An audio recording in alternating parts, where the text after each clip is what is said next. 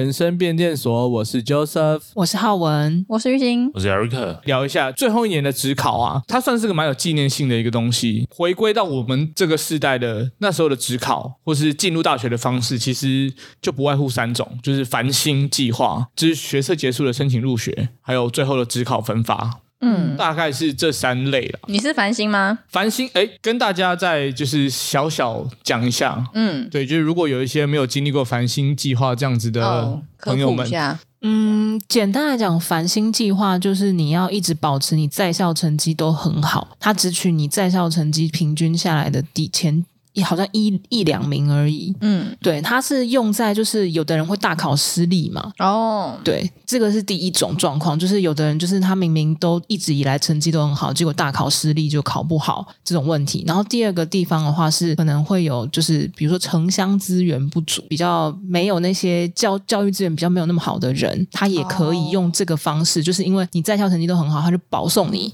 一定有一个名额可以上好的大学。那如果我是进进入一个城乡就是只有三个学生的，然后我就是那里面的第一名，就会比较容易。所以有的人也会，比如说特别转学去人比较少的学校，或者他一开始选择就是选择人比较少的学校。嗯，说说说，他一开始目标就锁定这个方式去进入大学，这样。但这也不容易啊，名额也很少。嗯，嗯，而且你要一直三年三年来都保持所有的成绩。这超难的好吗？你不能放松，不能松懈任何一秒。因为我记得还有什么操性成绩嘛，对不对？你也不可以随便就做什么坏事啊！你做一个坏事就毁毁于你一生。可能就是分数会没有那么高，那就最后没有被选中嘛。嗯，我想差别可能是这样。好辛苦哦。对，那走到后续的话，应该就是所谓职考跟学测这两种。那时时间序上来讲，应该是学测会先。那学测它的考试内容会是基本的呃学科的内容，就包含了国文、英文、数学、社会、自然。基本学科考完之后，就是它是积分制，所以每一个积分的话，呃，每一个学科会是十五积分，那加总起来的积分数去决定说你要申请哪一个大学系所，这样。记忆力真的很好哎，我完全忘记，我考完以后已经忘掉了。十五积分哦，所以五科加起来就是七十五积分满分。所以我要进台大，我就是基本上我大部分都要十五级，基本上加起来是六十八以上，六十七之类才会是台大所有系所的标准，大概会在那边。所以。所以你几乎是科目都要拿到最高的分。那你还记得你考几几分吗？我记得啦，我是记得啦，我不记得，我真的不记得，考的不好啊，只考的，嗯，学测，嗯，啊，至于是多少，我就先不说，让大家有一个想象的空间。对对对对对，想象的空间，因为他这个学测的分数。考完了之后，你会用这个分数去达到一个基本的门槛。后续你在各个系所的申请的时候，会去准备你的备审资料，跟一些你一直以来在学校的一些成绩等等等这些东西，会会整成一套你去申申请的一个资料，这样，然后让教授们去看他要不要收你，然后后续才会有一些面试的流程。那面试过了之后，你就可以进入那个系所就读，这样。那最后没有上的这些同学们，他们会走到下一次指考指定考科的这个考试。哦，我好像还有同学是去做分法。隔一年就是再考一年，一直都没有到他想要的地方的时候，就会有这样的选择。重考很辛苦啊。那 Joseph，你是用哪一种方法上大学的？哦，我是只考，我也是只考。然后玉兴是学测，那、嗯、那个 Eric 是统测。啊、嗯，哦，统测申请入学。嗯、可是其实我不算全部都学测诶，因为我是设计系，所以我必须还有作品集。哦，学测都会有备审资料啊，就是申请学校的话。哦，统测有啊，都要啊。但是我好像我们好像没有面试诶。要啊，看学校，看学校，就是各学校可以一定会有书审啊，书审完才会有面试。我们好像是书审一百趴哦，嗯，那也难怪，就是不需要面试，直接用那个书，就是资料的的作品集拼胜负。我也觉得，我觉得有面试比较好。不一定，会会会看颜值就直接先。打勾打勾打勾这样，校花下一趴，先拍手，先拍手。你就是作品集用你的脸当封面呐、啊？我的作品就是我本人，直接用实力，纯粹的实力碾压他。哇哦！不然你就买进去啊？你就把学校买下来啊？可以吧？那反正你的深度够。这是深度的问题。直接改名叫玉兴大学，帅哎，疯了，有帅有帅，玉兴医学院，赞哦。玉新楼，哎、好像可以耶、我觉得真的、啊真的搞不好有这种楼、我怎么哎记得大学很多这种楼啊、我们大学有一个楼，就是校友捐款盖的，他就叫他的名字啊。哦，对，我记得台大好像有几栋叫什么叉叉楼、叉叉楼，然后不是，要么就是纪念谁，要么就是谁捐款。嗯你，也可以啦，你也可以。我们真的期待这一栋未来会有大楼玉兴 OK 楼。吧？搞一个教学大楼可以抵很多税。我怕你税金缴太多啊。你考虑一下，你考虑一下，这这是个不错的方式。好了，我们刚刚讲的是过去的考试制度嘛，可是今年就是最后一次职考啦，所以没有职考以后会变成怎么样？我们不然就是先从以前的考试来回顾一下好了，有关于大学的联征制度的改变。这个你知道以前历史哎、对，你们知道以前是联考吗？你父母的时代是考联考，有听过父母一直在讲说以前联考怎样，联考怎样吗？好像没有哎、爸妈比较不讲那个考试的时候，可能对他们来说也是个黑暗的过去，他们就不提了。因为联考真的很难、啊。听说真的升学几率超级低。那时候我的某一个亲戚他考上了福大，然后那时候他们是在客家村眷村，嗯全村还摆流水席放鞭炮，嗯，嗯就就是考上福大，他们就已经整整村的人都开心到不行，这样。对，因为真的很难考上，当时全台湾就只有十所大学，所以录取率就很低，大概十趴、二十趴顶多。嗯所以考上大学很难，就是每次考上为什么要放鞭炮？因为就觉得有光宗耀祖的感觉。对我们这里出了一个大学生，真的是不容易啊，在在那个年代，嗯所以当时不是人人都是大学生了，现在就是这个路上满街都是满街都是大学生，谁不是大学生？现在是满街都大学生就不稀奇了。对，嗯，之后会变到满街都是硕士生。已经啊，已经满街 满街大学硕士啊。对，就硕士已经是一个很稀松平常的事情。那接下来就直接讲到我们的年代，我们的年代就是主要是学测跟职考嘛。如果是考大学的部分，那当然就是技职体系的话有统测。那学测跟职考，它其实就已经是叫做多元入学方案了嘛。因为除了考试之外，它还会去审核你的过去的一些，比如经历，然后你的作品，就是你除了考试能力以外的能力。嗯，所以它才会被叫做多元，因为在以往联考的时代，它其实是一个单一的面向的评断，也就是学科能力的这一段。对，那后续就是在刚刚讲到的备审资料的这些准备啊等等，就是会去看更多的东西来评断你适不适合进这样的系所。嗯，在今年的最后一次职考结束之后，在未来的这个时代，他们所面对的东西，呃，换了一个名称，他们叫做学测，再加上分科测验。那其实这里有一个蛮大的转变，就是说，在以往学测考了，就是刚刚讲的五科嘛，职考的时候，其实有一些重复的科目，还是需要再一次的被拿出来，然后再重新写一张考卷，嗯，一样还要再考一次。就是国英数三科。可是，在接下来的方式里面，它要变成国文、英文、数学这三科，它不会再重新考。那你会拿着你的学测的当时的这个分数去做比较。对，可是我觉得这有好有坏诶。如果你学测考烂了怎么办？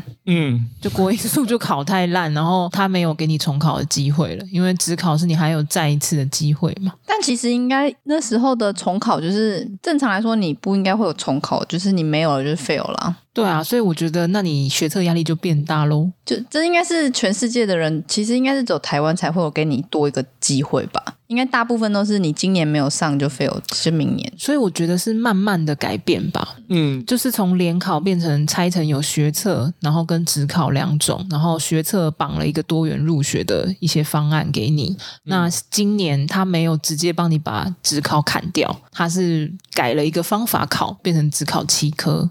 哦而且是七科选考，你不一定要七科全考。那主要会有这样子的改动，其实还有搭配另外一个很重要的东西，叫做学习历程档案。这是在未来的呃高中生们他们一进高中的时候就会面对的一个新的一个评断的方式。也就是说，学习历程档案里面，它会把你高一到高三全部的这些一路走来的学习历程记录在某一个地方。那这些东西是你未来在申请学校的时候一个很重要的参考指标。最近吵得沸沸扬扬的学习历程档案啊，这很辛苦诶、欸。如果我在高二的时候打架，我的这个历程就被写上打架。我觉得学习历程档案应该不会写这么废的东西在里面。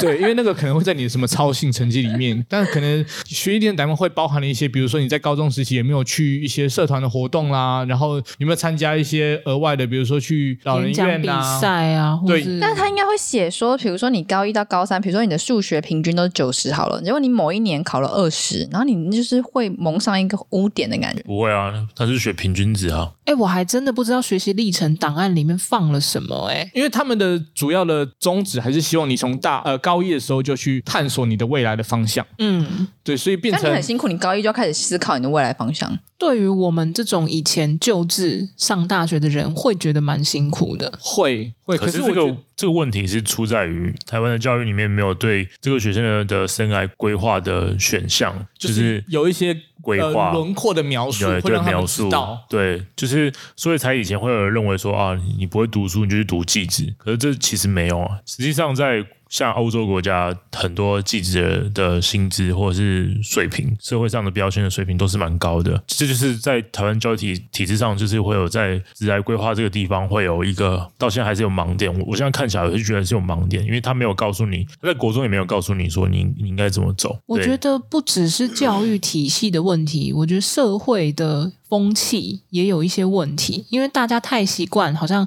考大学才是会读书的人，会读书的人就是会比较有出息，所以有这种既定印象在那边的时候，你就会觉得好像是不是不会读书的人才读技职？可是这个观念是要从我们自己，就是比如说我们现在进入社会，然后慢慢的转换过来，可需要一些时间吧。因为像我也觉得，为什么一定要考大学？就是人生，虽然现在虽然大学已经大学生满街跑，对啊，那但是为什么一定要上大学？那如果你早就已经有一些，比如说未来的路，你从以前就很清楚，那你为什么不能直接，比如说，如果技职有你要走的路的话，你就选技职？对啊，我觉得这个。慢慢的那个观念，可能从我们自己现在这样子慢慢改变吧。因为像我们刚刚讲的，父母他们那代是从联考，联考就是最传统的，就是哎考上大学光宗耀祖。嗯嗯。那像我们现在就会慢慢的改变，就觉得哎大学好像也没什么。对啊，我觉得是慢慢。我觉得在我们那一代还是会有这种啦，就是期待的标签呢，社会的标签。但是我不知道未来还会不会有，因为毕竟如果是我的话，就是我们现在这一代的话。也算是呃社会上的三十岁左右的人嘛，但我们的对于你是不是大学这件事情，我觉得好像没有一个非必就是必要这件事情，因为反而会觉得有一些他们有自己的选择，然后去选择不去念大学的人，我觉得遇到这些人的时候，你反而会觉得有一点，哎，你好特别哦，你为什么没有做这样的选择？会对他有更多的就是一些期待，嗯、就是哎，你怎么有那样子的勇气摆摆脱了主流的一些做法？对，你会把你的注意力就关注在那你没有大。没有念大学的期间，你做了一些什么事情？去关注他真正他培养的一些能力、兴趣。可是会有这样的想法，也代表说我们还是期待那个人有读完大学。因为如果那个人读完大学，你就不会有这种想法。可是真正的真正的公平，应该是我是看到这个人的能力跟发展、天分等等，就是这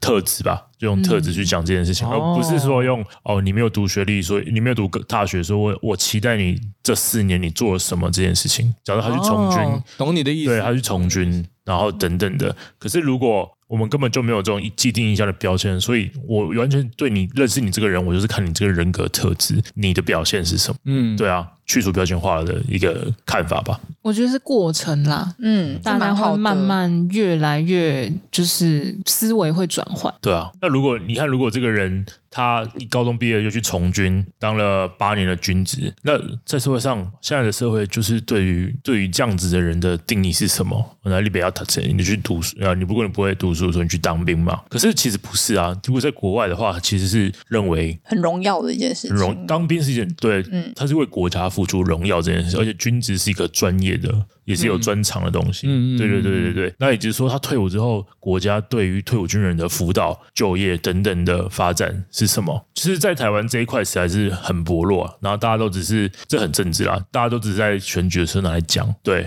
但是其实你看到现在就是没有，没有就是没有啊，就是零。嗯，我觉得改成学习历程档案稍微有跨出一小步啦，就是因为以前我们虽然有多元入学，可是我们准备的那个东西都是高三，你要确定你要申请学校了，你才开始准备。嗯，那那个东西常常就有时候是做出来的，就是。好像想尽办法把你讲的好像很厉害，做很多课外的活动，然后有多特别。可是其实你真的知道你自己也没有很特别。可是我不知道这个学习历程到底是怎么样的东西，因为现在还是有高职跟一般高中嘛，这两种不同的学程的学习历程到底是怎么做？如果是一般高中，那你到大学你还是要有选系啊，还是有专业分呃专业分类的这个问题啊？让因为它里面有就是有提到说，呃，在高中开始就是可以探索你的兴趣跟未来志向嘛。嘛，在这个地方要怎么让这个学生，就是这个人发现他的未来的志向跟他的兴趣，就是在学习历程这件事情怎么做到的？那高中啊、嗯呃、高职的学习历程是假设他选了一个呃资资料处理科，他在这个过程中，然后发现说哦，我不喜欢资料处理科，所以他大学选了一个选了一个设计系等等的。因为这听起来还是跟以前传统一样啊，我我也不知道它中间到底差别是什么。哦，因为我的想象会是它变成，比如说照你刚刚那样的例子来讨论的话，它可能会是我高一的时候资料处理科去去学习嘛，嗯，我可能学习电脑放了一些是资料处理相关的东西。嗯、那如果你在这时候有去一并的去探索你的就是未来的一些方向的话，嗯、你可能会。在你的学习电脑里里面慢慢加入一些你对于设计的一些东西，OK，然后你会在高二、高三更往这条路去探索的时候，你有越来越多、越来越多东西可以写到历程档里面。可是或许是你在这个历程中，你没办法，你不会有第二条路啊，你只是会对资料处理越来越不喜欢。他是希望你可以先。多元的探索，你未来真的想要做什么？因为其实，在我们那个时候，多元入学学制是因为开始大家每个人都有大学念了，所以问题就是你在你要念哪一个大学，哪个科系嘛，嗯、大家才开开始重视说你未来想要走什么样的路。然后当时的我们其实对于未来要选什么科系都很懵懂无知，因为我们只会读。那些学科，嗯嗯，所以我觉得这个也是慢慢想要改善，希望你可以从高一就开始探索。像 Eric 刚刚讲的那个例子，就也许他已经先探索过资料处理，但他知道他不喜欢。可是我们这一届的时候，都是我本来就不知道我要填什么，那好像资管很夯，好像资工很夯，我就去填。可是填了以后才发现，我完全不喜欢这个东西，就变成我出社会了以后，我要花我另外的时间去学习别的可以就业的技能。嗯。对啊，我觉得提前一点还是好的啦。我还是觉得，就是学界跟业界还是要要一个紧密的连接啦，因为目前。怎么看都是觉得学跟业学界跟业界是分开的，这是完全脱离的。业界真的需要这样的人才跟这样的技术，在学界是完全几乎是没有得到的啊。嗯，但我不知道未来会不会有，但我也希望有。但是在我的那个年代是是几乎是用不到的。嗯嗯，对吧？嗯，那我就觉得这样子其实呃很可惜啊，因为。假设如如果像我们这种技职体系的，那更应该要跟业界就结合啊。对，就是我毕业之后，我就直接会有呃相对的年资，技术的年资，然后跟一些经历，对，跟一些经历，我就我就已经有三年了啊。对啊，那如果我是一般高中、一般大学来，他到进入业界他是零嘛，可是我已经多了这三年的的技术值的一个经历了，那等同于我就是其实是呃我我的经验比他们还丰富嘛。对啊，那我进入业界的接轨等等，都是还是会比较顺畅的啊。对啊，那就是你在高中的选择就跟人家不一样嘛，因为他读一般高中、一般大学，所以他做的事情就是你努力读书，考好学校，可能会进到好的企业等等的。可是技职体制他当初就是没有做这样的选择，所以他应更应该要将技术跟业界应该还有一个很紧密的结合。我那时候还是觉得有点有点不太好，就是说以前我们那一届会有一个所谓的建教合作班。好像是在我们那一年代刚开第一次开始，嗯嗯嗯。但我的同学其实一开始在国中，他就已经选择说他要进入美法的某个私立学校美法的建教合作班，嗯。可是这个以现在我听起来，我觉得很好。他已经很清楚知道他要学一门技术，而且他实际去业界去 run 这件事情。虽然建教合作班到业界的时候，其实风评也没有到很好，可是在这个体制之下，我觉得这是好的，因为他已经完全知道说他哦，我就想学一门技术，然后这门技术我可能有当时我有兴趣，说我做这件事情。可是那时候老师贴的标签都是觉得你就是不会读书的人，所以你去做这件事，你去选了一个、哦嗯、呃很三流的高职的私立高职的一个呃建教合作班，嗯，对，他就会把这一群人当做是已放弃的人。可是我觉得这样子社会风气跟非常非常不好。讲再讲一个现实面的，很多一般大学毕业的，你也不是顶尖的那三间五间大学顶尖的大学毕业的人，你出来的薪资跟一般科大技职毕业的薪资是有差的。如果你是科大技职毕业的，搞搞不好你们起薪都是在三 K、二十八 K，可是过了一年两年之后，有技术值的那个人。他可能会突破到四 K、四十五、四十五 K、五十 K。可是如果你是软实力的，你是靠读书的，就是你没有技术的人，你在爬的过程会很慢的。这是我遇到的实际的问题啊，对啊，所以我觉得、嗯、是整个体系，整个体系，还教育，然后社会跟社会职业体系。对，我觉得这三个是一个、嗯、这个社会的企业人才所需要，就是。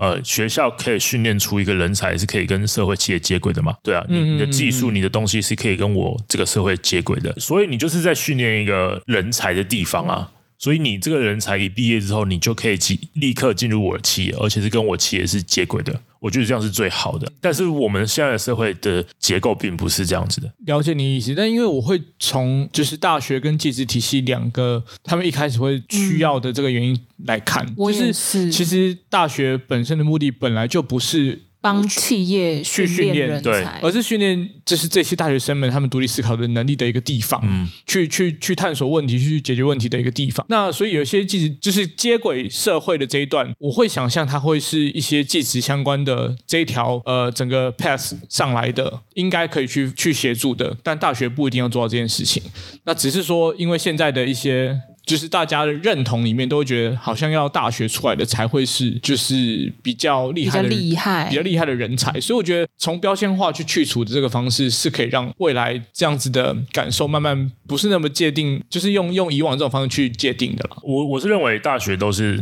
在训练一个人独立思考能力。不管你是科大还是一般大学，其实两个地方都是一样啊。你得到的，你你得到的人才，因为你最终都要进入职场，都要跟职场接轨。嗯，那只是训练独立思考能力是要培养一个学者吗？还是对啊？我懂你意思，嗯、但因为其实大学本来就是一开始会出现，当然是培养一些学术研究的人才的地方。嗯，对，所以变成我会觉得，如果你是一个大学生，你要有自觉，你要自己去帮自己进入职场的时候，那时候。的一些能力，自己要去有时间去把它培养起来。嗯，你没有办法靠大学帮你做完这件事情，是你应该自己要做的事情。因为大学教你的是一些思考或者思辨的这些东西。嗯，比较会觉得说，如果你要有一些可以帮助你的地方，或许你一开始就往技职体系，然后你很清楚你的目标是什么去走。我想象这是就是我比较可以理解的方式。可是因为那时候。你其实有看哦，科大又有开啊建筑系的来讲，以建筑系来讲，一般大学有开建筑系，科技大学也有开建筑系，那这两个建筑系差别在哪里？其实是差不其实是差不多的。对啊，所以都是一样要去思考，就是培养你去独立思考，都都是一样要培养去培养你去解决问题的能力，都都是一样的。我感觉是两个体系都有一些，就是碰到了一些问题，就是像刚刚 Eric 有讲，技职体系碰到的问题，然后我觉得大学碰到的问题也是，大学生会被看说，哎，他不是常会排名吗？就排名说哪一个大学才是企业爱用啊，什么什么的。对啊，科大家又认为大学都会，对，大家又认为说大学生毕业。就是你就一定要具备怎样怎样的一些就是就业的能力，所以他们就被这个风声那逼迫，就是说，比如说他们也要出一些就业学程，也要出一些建教合作。嗯，现在就是我觉得可能是因为这样的关系，所以就有点就是大学技职化、嗯嗯嗯、啊，技职大学化，有点这样这样感觉。理解，那所以变成是有可能，就是要么我们就是把分分得更清楚一点，嗯、那如果没有的话，我们就是大家一起来，就是彻底融合，对，彻底的融合在一起。让他两边都可以训练出来社会上需要的人才。攀比，可是会科大的成立是因当初为什么会有科大的成立？哎，好像就是因为大学要广设的问题嘛，所以就把很多五专等等的就升格为科技大学嘛。嗯，对。好像他们两个其实原本的功能就是不功能就是不一样的啊。你科你如果是专科的话，你本来就是读五年，你五年毕业之后你就是直接进职场。嗯嗯，因为以前会有一个叫做专科学历嘛。对啊，后来就五专加二技的那个学历，副学士。对啊，以前就是有这个东西嘛，那现在就比较少了嘛，因为五专已经现在剩没有几间五专诶。呃，对，真的剩很少，真的比较少了。对，都已经很多都升升格为科大或者是合并等等的，真的比较少。对，所以其实他们两个本来的，好像导向就是不一样了。第一个是比较技术级的导向，一个当然是学学者吧，我也不知道怎么讲，大学啦，也不知道为什么后来就变成这样子。可能社会，呃，可能因为资本社会的原因吧，资本社会认为你这个人才啊等等的，其实我觉得跟政治好像有关系了，有很大的关系。但如果是政治这块的话，我们就是也没有太多琢磨，我们也也不太方便评论啦。但是总的来讲，就是其实。在大学这个阶段结束之后，很紧接着就是你进入职场的这件事情。那其实大家也就是多花一点时间去探索，然后让自己知道自己的未来的方向在哪里，不太会因为你的就是比如说考大学的时候考不好或什么的，呃，真的让你的人生有多么多么大的影响。因为还是怎么样，未来都掌握在自己手上。那教改的部分呢、我觉得以大学入学的这个改制度的改变的话，我自己是觉得重要的还是配套措施吧，就是到底。要怎么有效的帮助学生在高中的这个阶段去探索，说你未来的生涯想要发展什么样子的能力。想要做什么样子的嗯职业也好，因为我觉得多元入学方案就是我们这个年代的时候就是做的不好啊。我觉得教改很大的一个目的是要为了要让呃偏乡教育的人，我们在大城市，所以我们得到很多学习的资源，我们有很多学习的资源，而且越北部的学习的城市的人，他得到的教育资源等等资源就是很高。可是有很多人他没有得到这么多的教育资源，可是教改的目的是为了让这些事情差距变小。教改的另外一个目的是为了让学生在升学时哦减轻很多压力。但是教改的过程中，我们有发现很很多时间点有很多方法，但每一次教改就会产生一批白老鼠啊。但这些白老鼠像九年一贯、十二年教育等等这些，这个我觉得在那个时期的还是有很大的影响啊，对于那时候的学生，对啊，嗯嗯嗯嗯嗯，对啊，所以我觉得，可是还是要这样哎、欸。没有这些，就是如果没有任何人当白老鼠，就代表你不改变咯。就是当时我们认为有问题，所以才想改的啊。但也许有改的好的，也有改的坏的，这个是确定的。可是我觉得还是要一直持续的改啊。我我觉得他的改应该要去思考更完善的配套，他是很仓促去上的，所以他的配套也没有。就像呃，现在这个末代职考等等，你去问路上的人说：“哎，你知道现在职考是最后一代、最后一次吗？”嗯。其实很多人也。并不是非常的清楚，因为他没有要考啊。我是觉得他好像有一个规定，就是如果你要改什么样的字，你一定要在多久以前就公告，你什么时候什么就要开始改。嗯，所以这个一定是有事前公告。然后，如果是你是学生，或是你是学生家长，你是老师，你一定会知道的。嗯，那我们是因为已经脱离那个考试太久了啦。对，就是像说，比如说明年的这些东西会，就是制度会有所改变。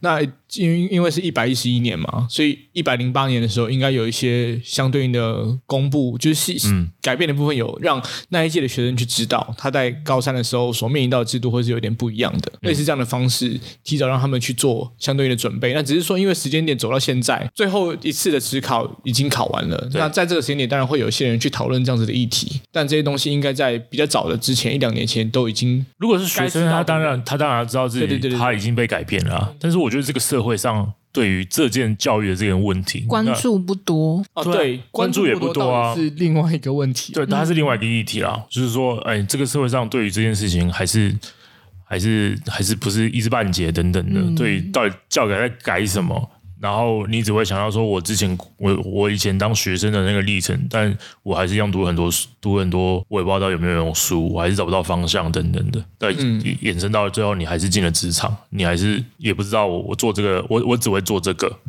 我还不知道我可以做什么，还是有很大的问题产生。我觉得大家可能多关心这些议题，你有一些想法。整个社会才能慢慢进步吧。就我们刚刚讲到的那些问题，我觉得这社会上最先要被解决的就是去除标签制。嗯，对啊。我觉得去除标签这件事情是应该，我觉得很立刻要先先做到这件事情。就是其实我蛮认同 Eric 讲去除标签化的这件事情，但其实因为去除标签化这件事情是它需要花很多时间，嗯、一个一个世代的思考的方式去做转换的。对，所以变成是你只能在前面先种先种下那颗种子，然后看看在许多年后它你能不能够真的在大家心中发芽。嗯。所以这个就是只能用时间去解决。对啊，去标签一定是一个很大的一个社会的一个，我觉得必须要做啦。觉得教改或是这个整个体系的改革，应该不应该再看到说啊，你就是不会读书，所以你读记字，你就是怎么样，所以。你读什么东西？我觉得是应该是反而反而是说，他们很清楚，很早就知道说他要走这个东西了，或者说他先走了这一条路，发现这个他选的专业领域他并不是真的有兴趣的，那也许他还会有机会可以选择另外一个机制体系去走。在这个过程中，他会发现，那其实这也是好事，因为你未来进职场的时候，你就更清楚知道说我要做什么事情。我觉得这个蛮难的啦，你还是就是虽然。现在还是有很多不公平的这些状况，可是还是得，我觉得可能慢慢吧，做出一些成绩之后，大家会扭转一些这样子的想法。因为我觉得现在这些标签都是很多的既定印象，经年累月的累积，对一些历史的因素所所定下的这些刻板印象等等等。对，所以现在虽然现在还是不公平的状态，可是就不要灰心吧，做好自己目前现在的东西。好啦，虽然说我们最后聊这些就是主题的东西可能有点严肃，但我觉得这是大家切身相关的事情。就是不管是你自己的下一代，或是整个社会的未来，如果大家有那个心力的话，还是其实蛮支持大家去关心一下这些议题，然后在呃各个地方去把你的一些想法跟大家分享。对，那让这个去除标签化，或者是一些我们以前觉得遇到不好的事情，可以有更好的方式去改善。那就是搭上了这波时事列车，就是我们从从末代的职考，然后回忆到大家学生时代的一些读书考试的过程，对，然后也跟大家聊了一下我们对于目前的一些教改啊，或是相关的一些制度上的问题跟我们的想法。那如果大家有一些看法的话，也欢迎分享给我们。感谢你收听今天的人生变电所，欢迎订阅我们的 Podcast，记得给我们五星好评，或是在底下留言与我们互动哦。如果你还没有加入我们的 IG，请在 IG 上搜寻 NTP 底线一一，关注我们最新的资讯。下周同一时间持续关注我们，谢谢大家，拜拜，拜拜。